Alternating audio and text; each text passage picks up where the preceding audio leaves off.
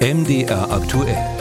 Hörer machen Programm. Und da geht es heute um den Güterverkehr auf der Straße. Immer wieder heißt es aus der Politik, die Frachtlogistik solle bitte verlagert werden, weg von der Straße und den Lkw hin auf die Bahn. Doch vergleichsweise gering ist dort derzeit der Anteil bei der Bahn am Güterfrachtverkehr. Die Experten sprechen von rund 19 Prozent. Und das hängt auch mit alten Kupplungen zusammen. Unser Hörer Karl-Heinz Zahn hat sich deshalb mal bei uns gemeldet. Warum werden unsere Güterzüge nicht automatisch gekuppelt? Wir müssen bedenken, dass diese Kupplungen schon 120 Jahre auf dem Markt sind.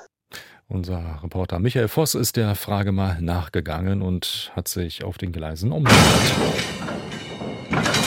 Unser Hörer hat recht. Die Kuppeltechnik bei deutschen Güterzügen ist uralt und setzt auf die manuelle Mitarbeit von Menschen. Sie ist laut, umständlich und zeitlich aufwendig. Das sieht auch Uwe Höppner von der Technischen Universität Dresden so. Er leitet dort die Fachgruppe Schienengüterverkehr. Die normalen Güterwagen, so wie Sie ihn seit der Erfindung der Eisenbahn kennen, seit 1835, hat ja zwei außenliegende Puffer und zwischen diesen Puffern haben sie so eine ja, Kupplungsstange, die man manuell äh, von dem einen Wagen in den anderen einhängen muss. Jeder dieser Güterwagen muss jetzt von Hand gekuppelt werden. Das dauert bei einem langen Güterzug bis zu eineinhalb Stunden zu viel Zeit, die ungenutzt verstreicht, meint Andreas Lipka.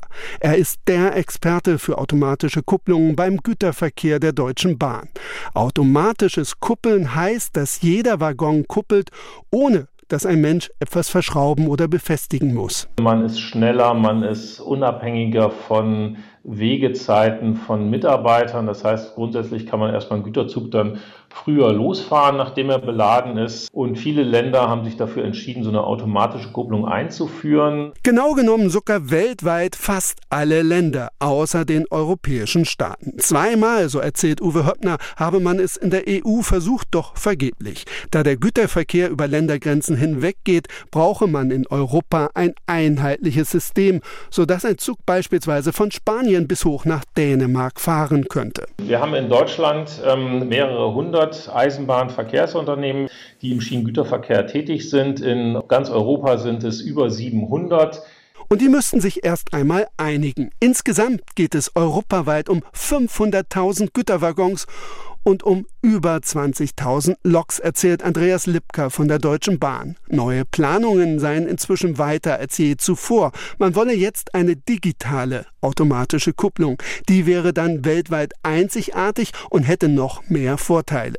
Damit sei unter anderem ein Szenario möglich, bei dem der Güterwaggon zum Beispiel die Temperatur misst, an den Kunden weitermeldet, Dinge tut, die vielleicht von gestiegener Temperatur im äh, Transportraum ausgehen, also die dazu führt, dass die ähm, Temperatur erhöht oder gesenkt wird, dass Sendungen ähm, gemonitort werden, man gucken kann, in welchem Zustand befindet sich meine Fracht.